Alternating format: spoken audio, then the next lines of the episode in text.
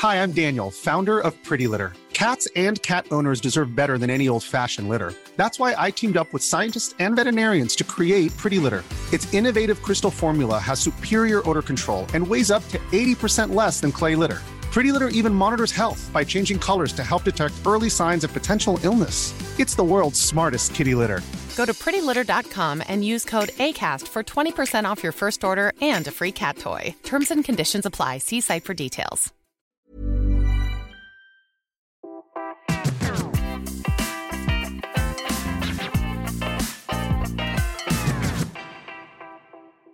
Bonjour à toutes et à tous, bienvenue sur Curieux pour ce nouveau podcast consacré au parcours de jeunes chercheuses. Ce podcast a pour objectif d'expliquer comment on devient chercheuse ou chercheur, mais aussi pour vous dévoiler le quotidien de ce travail souvent très diversifié et méconnu.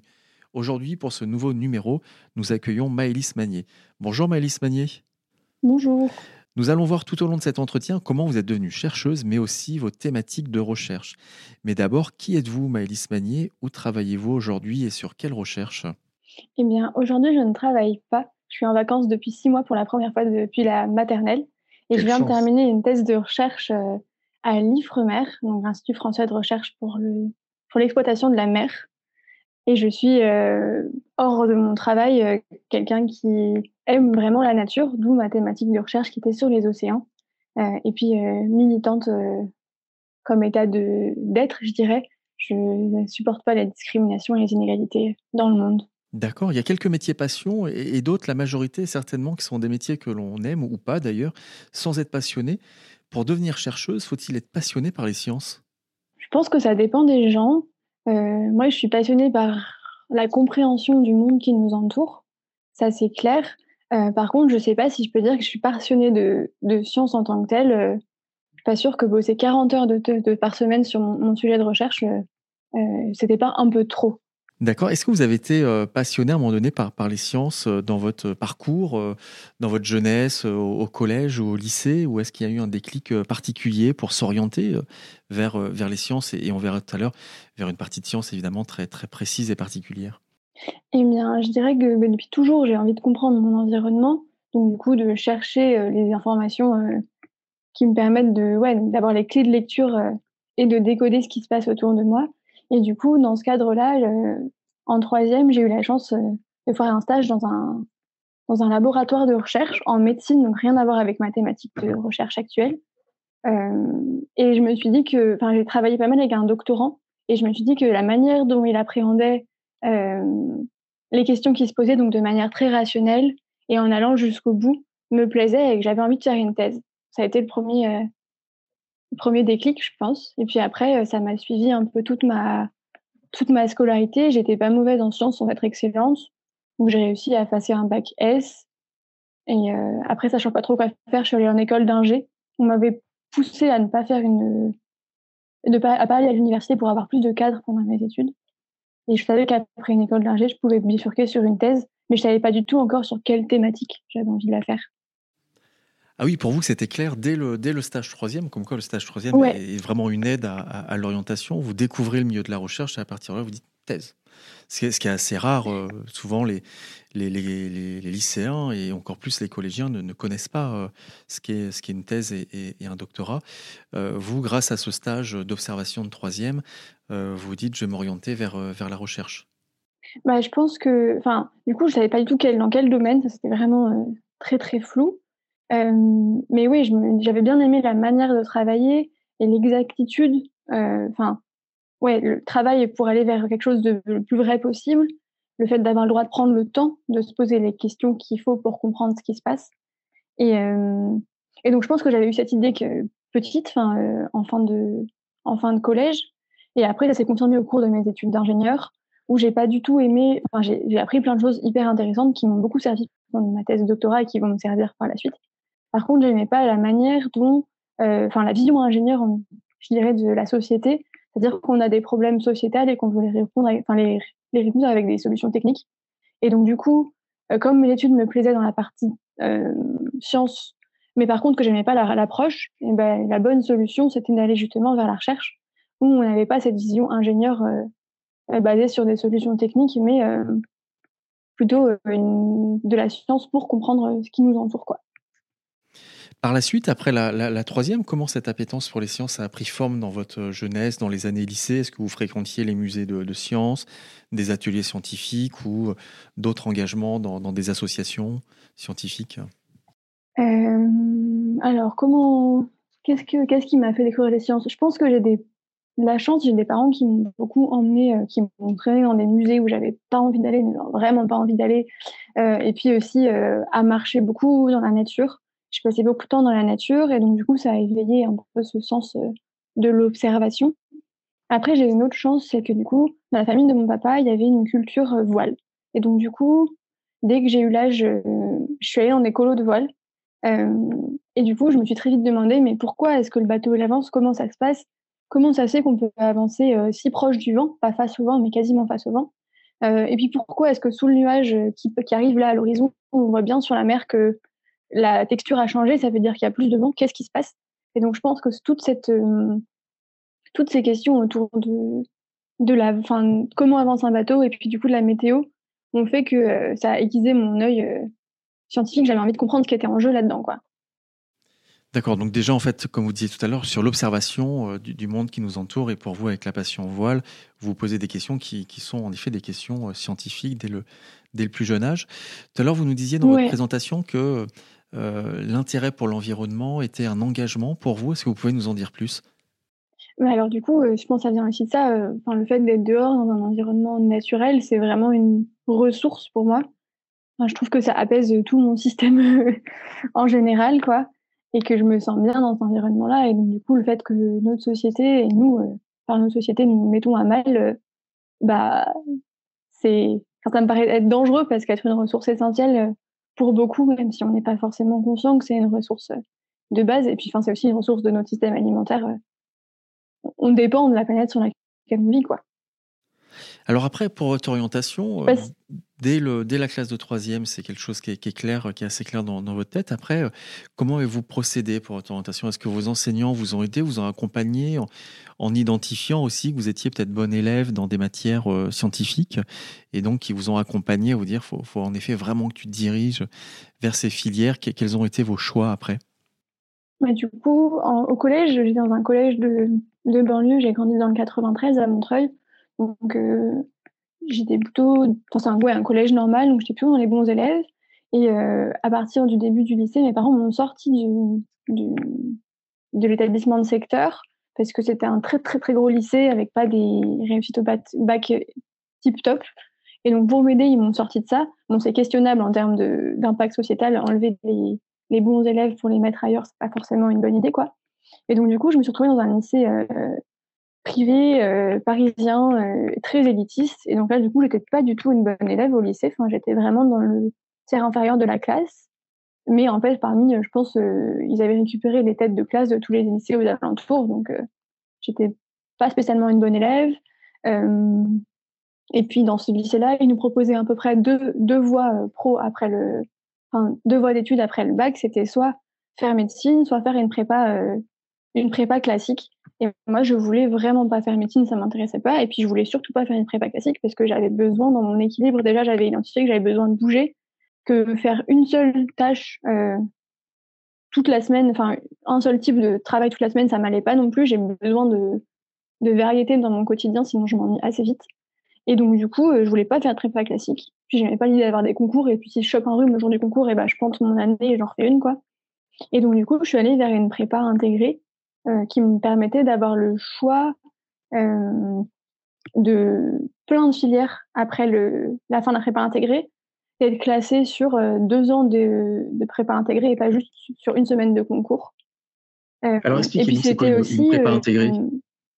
et ben, du coup, c'est une prépa qui est intégrée déjà à un réseau d'écoles d'ingénieurs. Donc moi, c'était le réseau Polytech. C'était le seul réseau auquel j'avais accès avec mon dossier scolaire pourri. Enfin, vraiment, pour dire, j'ai mon premier bac blanc, Enfin, vraiment, je l'ai eu de justesse, quoi.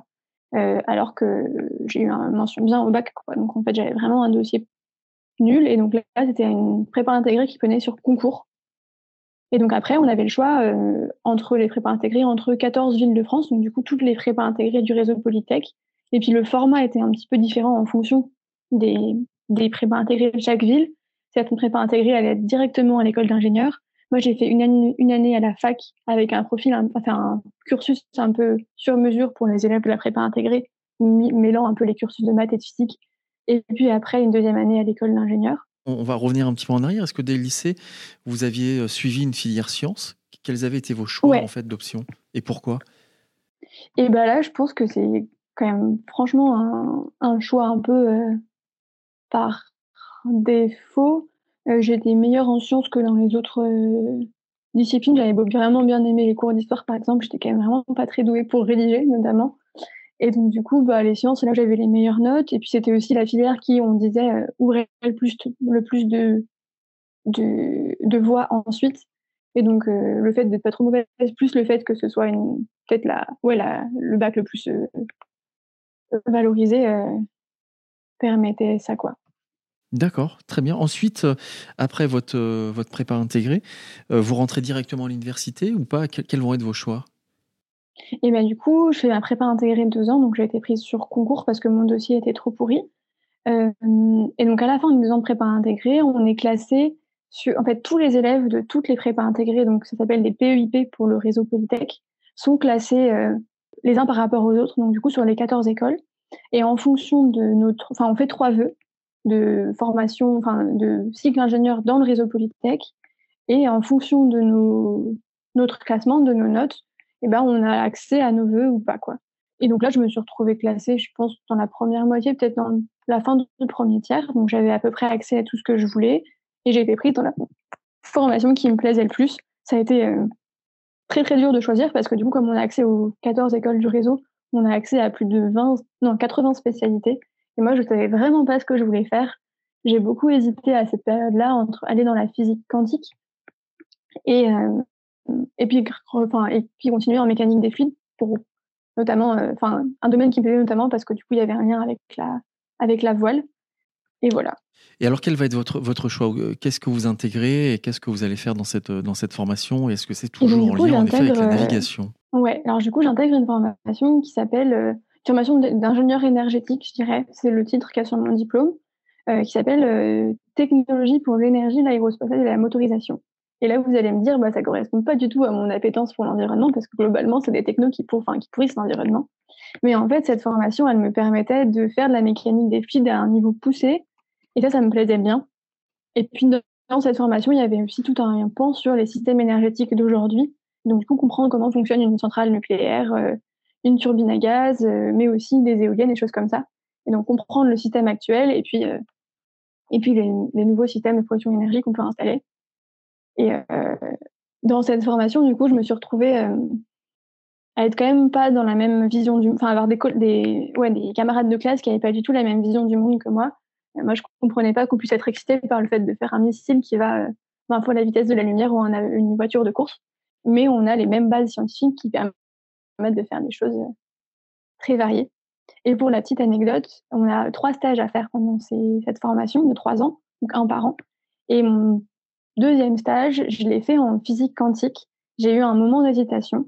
Et donc, j'ai rejoint, euh, enfin, j'ai rejoint un laboratoire du, CEA pour faire un stage de quelques mois. Et ça m'a validé qu'en fait, je voulais pas faire de physique quantique. donc, j'étais dans la bonne, euh, dans la bonne voie, quoi. Vous obtenez votre diplôme d'ingénieur au bout de, combien d'années Et euh, comme tout à l'heure, vous nous avez dit, vous avez euh, passé un doctorat. Après une école d'ingénieur, on peut continuer en doctorat. Est-ce que vous pouvez nous expliquer ce, parcours? Ouais, et ben du coup, j'ai obtenu mon diplôme d'ingénieur dans le temps imparti. J'ai fait en sorte de partir en Erasmus sur les semestres qui m'intéressaient le moins, les plus orientés euh, motorisation et aérospatiale pour aller travailler sur l'étude notamment des rivières et des barrages. Et donc, du coup, euh, ah oui, et en parallèle de cette, euh, euh, formation d'ingénieur, on nous proposait un master de recherche. Donc, on validait avec juste un ou deux modules supplémentaires. Et donc, du coup, je suis sortie de mon, enfin, de mon école d'ingénieur avec le titre d'ingénieur et de master 2. Et donc, cette orientation recherche permettait de mettre sur mon CV une ligne disant, bah, est intéressé par, par des thématiques plus fondamentales et d'avoir un master 2 pour postuler à n'importe quelle thèse. Mais en fait, en France, il n'y a pas forcément besoin de ça un, diplôme d'ingénieur suffit largement. Et d'ailleurs, c'est même un peu un problème. J'ai l'impression, dans ce que j'ai vu dans mon entourage, que maintenant, les chercheurs recrutent davantage des ingénieurs que des, que des Master 2 sur des, sur euh, des thèses. Quoi. Et donc, du coup, euh, c'est un peu enfin, il y, a une question qui se pose là sur quel cursus pour quel, enfin, quel bac plus 5 pour, quel, pour une thèse derrière, quoi. Oui, absolument. Donc vous, vous allez rentrer en, préparation de thèse à, l'IFREMER. pourquoi ce centre de recherche? Est-ce que vous pouvez nous le, présenter? Et ma l'IFREMER, c'est un, institut de recherche. Le statut, ça doit être un EPIC. Je ne pourrais pas vous dire exactement ce que c'est. Ça veut dire qu'on a un lien fort avec le gouvernement. Je pense qu'on a plusieurs gouvernements, non, euh, plusieurs ministères de tutelle, euh, notamment le ministère de l'Environnement, de la mer, euh, qui viennent nous dicter un petit peu des, grandes lignes, si je ne dis pas de bêtises. Et donc, ça s'appelle l'Institut français de recherche pour l'exploitation de la mer. et donc, il y a beaucoup de recherches sur la enfin, biologie marine, je dirais, sur les espèces, les habitats. Euh, c'est aussi euh, l'Institut qui va faire les quotas de pêche pour la France. Ça veut dire qu'il y a des campagnes en mer qui vont regarder le stock de poissons, la taille des poissons et ainsi de suite, et qui vont remonter ça euh, au gouvernement, qui va remonter ça à l'Europe pour qu'on ait des quotas de pêche européens. Donc c'est vraiment un institut de référence sur les thématiques de la mer et de la mer et, et, usages. Oui, c'est ça. C'est vraiment le lien homme, euh, homme euh, espace ressources. Et donc, il y a aussi une partie des chercheurs de cette thématique-là qui font plus de la physique. Donc, il va y avoir de l'océanographie physique, donc du coup, tout la dynamique des mouvements d'eau. Et nous, on est très peu nombreux sur les énergies marines renouvelables, mais on est là. Et typiquement, le bassin de recherche que j'ai utilisé au cours de mes travaux, c'est un bassin qui a été développé pour développer des instruments de pêche, pour tester des filets en conditions réelles et qui a été transformé en un bassin d'essai pour hydrolienne et qui est en fait hyper approprié à, à ce type d'expérimentation. Mais donc du coup, c'est de la réutilisation d'anciens systèmes pour la pêche. Quoi. Alors la thèse que vous venez d'obtenir s'intitule Étude expérimentale des courants de marée et de la houle sur la dynamique tourbillonnaire d'une variation bathymétrique et sur le comportement d'une hydrolienne. Un, vrai titre de thèse, mais euh, pouvez-vous nous en dire plus? Qu'est-ce qui se cache derrière ce titre eh de thèse? Sur quoi avez-vous travaillé? Eh bien, l'idée de cette thèse, donc c'est une thèse qui est assez large. J'avais pas de, j'étais financée par l'IFREMER, euh, donc l'institut de recherche, et pas par un industriel. Donc j'avais un, un champ d'exploration qui était assez large. On a défini mon sujet au fur et à mesure que la thèse se, enfin, se déroulait, et notamment en discutant avec les industriels des problématiques qu'ils avaient. Et donc l'idée, c'était de mieux comprendre la turbulence dans les courants de marée. En fait, euh, la turbulence, ça correspond au tourbillon qu'on va avoir dans un torrent de montagne, par exemple. Et, euh, ou euh, au-dessus d'une cheminée où on a de la, fumée qui s'échappe. Et donc l'idée, c'était mieux, mieux comprendre cette turbulence dans les courants de marée, particulièrement dans les zones où ils sont rapides, donc dans les zones où on aurait envie de mettre des hydroliennes. Donc c'est comme des éoliennes, mais au lieu de récupérer l'énergie des courants d'air, elle récupère l'énergie des courants de marée. Et en fait, ces écoulements, ces courants de marée, ils sont turbulents parce qu'ils vont interagir à la fois avec le fond marin, qui est rugueux. Il va y avoir des rugosités petites, des petits cailloux, puis des fois des gros blocs qui vont faire des tourbillons derrière eux et puis euh, en interaction avec les vagues qu'on a en surface.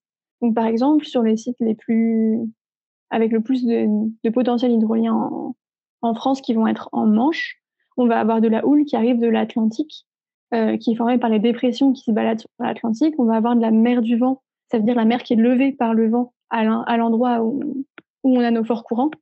Et cette euh, houle ou cette mer du vent, on peut les ressentir jusqu'au fond, même si on a 40 mètres de fond, par exemple on va ressentir les mouvements circulaires qui sont imposés par la houle en surface jusqu'au fond de la colonne d'eau. Et ça, ça va modifier la turbulence, donc l'écoulement turbulent, euh, les tourbillons, leur développement euh, en bas de la colonne d'eau, là où on va mettre euh, notre machine. Et du coup, l'intérêt de mieux comprendre cet environnement, c'est qu'après, on est capable de mieux prédire les performances d'une hydrolienne et, sa durée de vie. D'accord, le, sujet est, passionnant, mais à quoi sert un doctorat dans un, dans un parcours universitaire et dans l'objectif de devenir chercheuse? Et bah, du coup, euh, le doctorat, il y, a plusieurs, euh, il y a plusieurs choses. Déjà, c'est un, titre qui permet de faire de la recherche, d'être chercheur derrière. Sans un doctorat, je pourrais jamais faire de la recherche et être enseignante-chercheuse si je le souhaite, peu importe les pays du monde. Et ensuite, un doctorat, c'est aussi une formation qui est très riche. En fait, pour moi, je le vois comme ça et je pense que c'est la vision de mes encadrants de, thèse, euh, les, chercheurs, ils passent beaucoup de temps à chercher des sous, à mettre en place des projets, et en fait, ils n'ont pas trop le temps de travailler sur des questions de fond qui demandent euh, des années de réflexion et, euh, et de prendre le temps de le faire correctement. Et donc, du coup, ils vont missionner des jeunes pour faire ces travaux de recherche en l'échange d'une formation à être chercheur. Et donc, moi, c'est vraiment le deal qui a été respecté dans ma thèse. J'ai vraiment été accompagnée au début beaucoup parce que j'étais bah, une, étudiante qui n'avait pas du tout d'expérience. Et à la fin, j'étais très libre de faire ce que je voulais, avec toujours, si besoin, un soutien. Et en même temps, moi, je leur ai permis d'avancer sur une thématique précise, pointue, et ce qui leur permet du coup de sortir avec bah, un certain nombre d'acquis qu'ils pourront mettre en, application donc dans l'installation de recherche en fait qui permet de tester des hydroliennes d'industriels par exemple et qui permet de nourrir aussi toute la communauté internationale avec des publications. Donc voilà. D'accord. Alors, euh, une, fois obtenu ce, doctorat, euh, une fois une thèse en poche, euh, comme vous dites, en fait, après, on peut bah, devenir, grâce à ce, titre de, diplôme, chercheuse. Est-ce que c'est votre cas? Est-ce que maintenant, bah, vous êtes chercheuse à, l'IFREMER ou est-ce que vous avez un autre parcours devant vous? Eh bien, du coup, c'est la suite après thèse est assez compliquée. le parcours classique, je dirais, ça serait de devenir enseignant-chercheur. Donc, du coup, le premier grade d'enseignant-chercheur à l'université, ça va être maître de conférence. Et donc, du coup, il faut obtenir une qualification de maître de conférence. Ça veut dire euh, envoyer un dossier euh, au Conseil national des universités, euh, dans lequel on atteste qu'on a suffisamment de publications scientifiques et d'heures d'enseignement. Et ensuite, postuler à un poste. Et là, les postes sont très, très peu nombreux. Et donc, du coup, on reste longtemps, après la thèse, en général, les jeunes restent longtemps en contrat postdoctoral, en postdoc. Donc ça veut dire qu'on enchaîne des contrats courts. C'est souvent des contrats qui sont assez intenses. L'idée, c'est d'avoir euh, le plus d'expérience possible pour avoir un CV euh, costaud pour aller postuler à des postes de recherche, enfin d'enseignant-chercheur. Euh, donc ça, c'est le, parcours classique, quoi. Et c'est vrai que moi, ce système-là, de course à la publication, me, me convient pas trop. Et puis le fait qu'il y ait très peu de postes, ça me, ça me démotive un peu également en fait, en général, les chercheurs choisissent pas du tout leur lieu de vie. Ils vont accepter le poste, le premier poste qui veut bien d'eux, et puis ils vivront là où le labo qui, enfin, qui les a acceptés euh, euh, est établi, quoi. D'accord. Alors, euh, vous, maintenant que vous avez votre, votre thèse, vous nous avez dit tout à l'heure que vous allez avoir un, un, post-doctorat. Est-ce que vous pouvez nous expliquer ce qu'est un contrat de post-doc et ce que vous allez faire et où? Et donc, du coup, le, le contrat de post-doc, c'est les contrats courts qu'on fait régulièrement entre qu'on ferait pas régulièrement, mais qu'on fait tous et souvent en, grand nombre euh, entre la thèse et le poste de maître de conférence. Et donc, euh, c'est des contrats qui sont financés par, euh, par soit des projets de recherche, soit des industriels, soit, moi, c'est dans mon cadre, c'est une fondation de recherche. Et donc là, je vais travailler sur un phénomène qui s'appelle la turbulence d'onde. C'est un phénomène qu'on va avoir à la surface de l'océan, qui va, dont les états de mer donc les, vont dépendre. Et c'est un phénomène qu'on va avoir dans l'océan euh, euh, donc du coup, dans les vagues qui vont se créer entre deux couches d'océan qui vont avoir des densités différentes, comme on va avoir à la surface de l'eau entre la mer et, l'atmosphère. Et donc ce phénomène, il va dissiper de l'énergie et il a un rôle dans la régulation du, climat. D'accord, passionnant à nouveau comme votre sujet de, thèse. Alors tout à l'heure, vous nous avez parlé de votre parcours euh, scolaire et, universitaire euh, dans des filières euh, scientifiques qui peuvent être majoritairement encore constituées de, garçons. Est-ce que c'est plus compliqué pour une jeune femme de se lancer dans un parcours de, recherche dès, dès le choix d'orientation en, lycée ou pas? Qu'est-ce que vous en pensez? Bah Pour moi, c'est évident que c'est plus compliqué pour les femmes que pour les hommes de se lancer là-dedans, parce que rien que dans les modèles qu'on va avoir, eh ben, Einstein, c'était un homme et ainsi de suite, quoi. Et donc, du coup, on va pas se projeter. Je pense qu'un petit garçon, il va se dire, OK, un, humain comme moi, un humain du genre garçon, il est capable de le faire. Euh, nous, il n'y a pas cette évidence-là que les femmes, elles sont capables de faire de la science. Il y a première, première barrière. Puis ensuite, il y a tout ce qui a été éducationnel euh, depuis le début de notre, euh, depuis notre enfance. On n'a pas la même éducation, on pense moins à prendre de risques, notamment les jeunes filles. Et donc, du coup, on va moins se lancer dans un parcours qu'on va c'est élitiste, compliqué. Euh, voilà. Et puis après, dans la recherche, ça, c'est quelque chose qui est très intéressant. Je suis tombée récemment là sur. Euh, enfin, j'avais pas assisté à cette conférence euh, là, mais par contre, j'ai récupéré les supports d'une conférence de mécanique en France qui regardait la place des femmes dans les sciences et qui étudiait un peu les mécanismes qui étaient en jeu dans leur difficulté d'insertion dans le milieu. Et en fait, par exemple, un, un des travaux qui a été fait, c'était on, distribue à des chercheurs une publication euh, qui va être la même en mettant soit un nom d'homme, soit un nom de femme comme auteur, et on leur demande d'évaluer cette publication. Et ben les évaluations sont plus rudes quand c'est un nom de femme qui est en haut de la publication que quand c'est un nom d'homme. Donc ça veut dire qu'on va avoir moins, on va apporter moins de crédit aux travaux de femmes qu'aux travaux d'hommes, quoi. Ça c'est quand même, quand même fort, quoi. Oui, c'est la preuve euh, par l'exemple. Alors, quel conseil donneriez-vous aux, jeunes filles qui souhaitent se lancer vers une filière euh, scientifique? Et ben d'avoir confiance en elles, elles peuvent le faire. Et, même quand euh, elles sont minoritaires, elles ont leur, place. Euh, ouais, je pense vraiment, euh, allez-y en fait. Il n'y a pas de, a pas de conseil majeur, même si euh, vous n'avez pas des résultats excellents euh, au lycée, même si vous n'avez pas des résultats excellents en école d'ingénieur, c'était mon cas aussi il est tout à fait possible d'y arriver. Et, euh, et en gardant, enfin moi j'ai fait ma thèse en gardant un mode de vie normal. C'était très important pour moi de ne pas faire empiéter ma thèse sur tout mon espace personnel et de continuer à avoir euh, mes activités, voir mes copains euh, le soir. quoi. J'ai eu des étudiantes, j'ai donné quelques cours de TP et j'ai vraiment vu la, la différence. Enfin, je sais pas comment dire. Je posais des questions et les garçons allaient me donner la réponse de manière affirmative, alors que les filles me disaient je pense que c'est ça, mais peut-être que je me trompe. Là, mais allez-y, écrivez ce que vous pensez. Et en général, ce que vous pensez, c'est pertinent, quoi. Il faut oser se tromper, et ça, c'est vraiment un truc qu'on nous a pas, appris- à- pas appris. Voilà le, ouais, le dernier mot, je pense que je peux dire là-dessus. Merci beaucoup, Malice Magnier, pour euh, ces euh, conseils et pour tout cet entretien. Nous donnons rendez-vous à nos auditrices et nos auditeurs prochainement pour un nouveau portrait de jeune chercheuse. Merci à vous, Malice Magnier. Merci.